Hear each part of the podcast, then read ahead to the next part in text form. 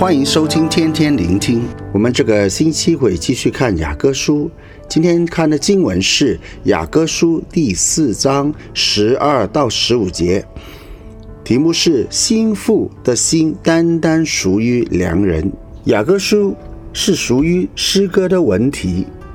因此，要在雅歌书中想与所罗门的雅歌得到共鸣，要尝试从一个文学或艺术的角度，靠着圣灵的帮助，开启我们的心灵，多角度以预言性的层面去领受。举一个例子，就好像《狼来了》的三个小猪的故事，如果简单直说，不要说谎话。这实在太来得太简单，没有层次，没有深度。但如果从一个故事的描述的表达方式，听众会从一个整个故事内容中自己去发掘和增加想象空间，结果你会介绍到说谎戏弄人。有一天真实事情发生，你会削弱你说话的公信力，相反增加别人对你的不信任。从这样的开始就知道用诗歌文体展现出多角度的信息。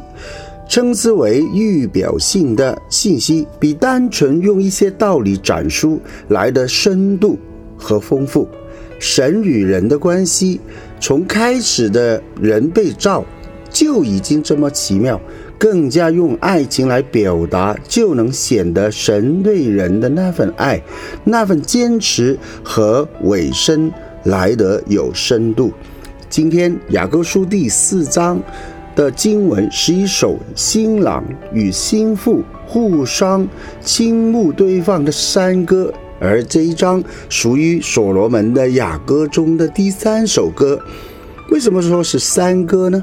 啊，从雅歌书第四章第八节讲到那个亚麻拿，就是黑门山的一个山峰，高约两千五百公尺，山顶终年积雪。另外一个地方是。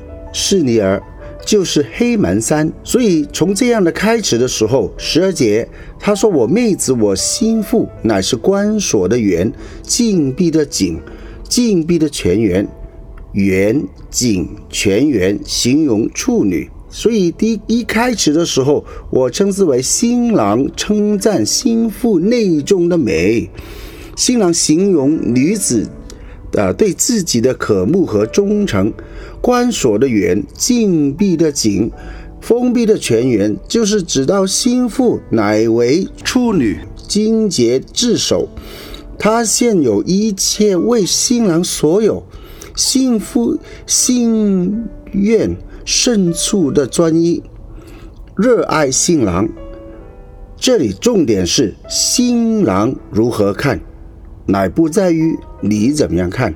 如果心腹就是预表教会，教会是一群被召回、被基督救赎的心腹。虽然看起来他们以往看不出带了什么圣洁，但因着基督在十字架上的救赎，得以成为新造的人，旧事已过，都变成新的了。好像哥林多后书第五章十七节里面保罗所说的。第二呢，就是新郎多角度的表达对新妇的欣赏和关注。从雅各书第四章第十三节到十五节所描述的花果树木，大部分都是看起来优美，闻起来幽香，借以形容心妇的美丽动人。十五节。流动的泉水，清澈的井水和山涧的流下来的活水，如同露浇灌在园中的树木花景，使之更加的美丽。那个一些红色的番红花，每朵所产的香料极少，要四千朵花才能提供一盎司雨香、沉香。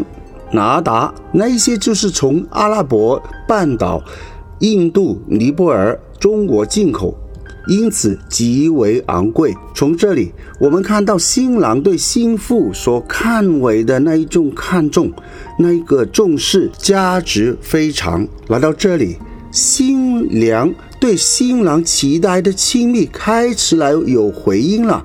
第十六节，新妇祝愿她的美丽如香气净发，无论清凉的北风或是温暖的南风，都能够送出，吸引良人和他一起享受温馨和爱情。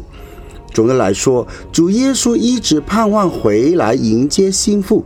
他心想和爱教会到一个程度，就是朝思暮想，要回来迎接他，等待教会能够散发属神的品格的香气，一直传送到神那里。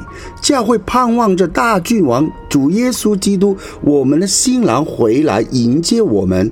相信这个时间，教会的复兴，教会的香气已经散发出到世界每一个角落。基督回来的时候，是心想着这样的香气欢然回来。感谢主的恩宠，祝福大家。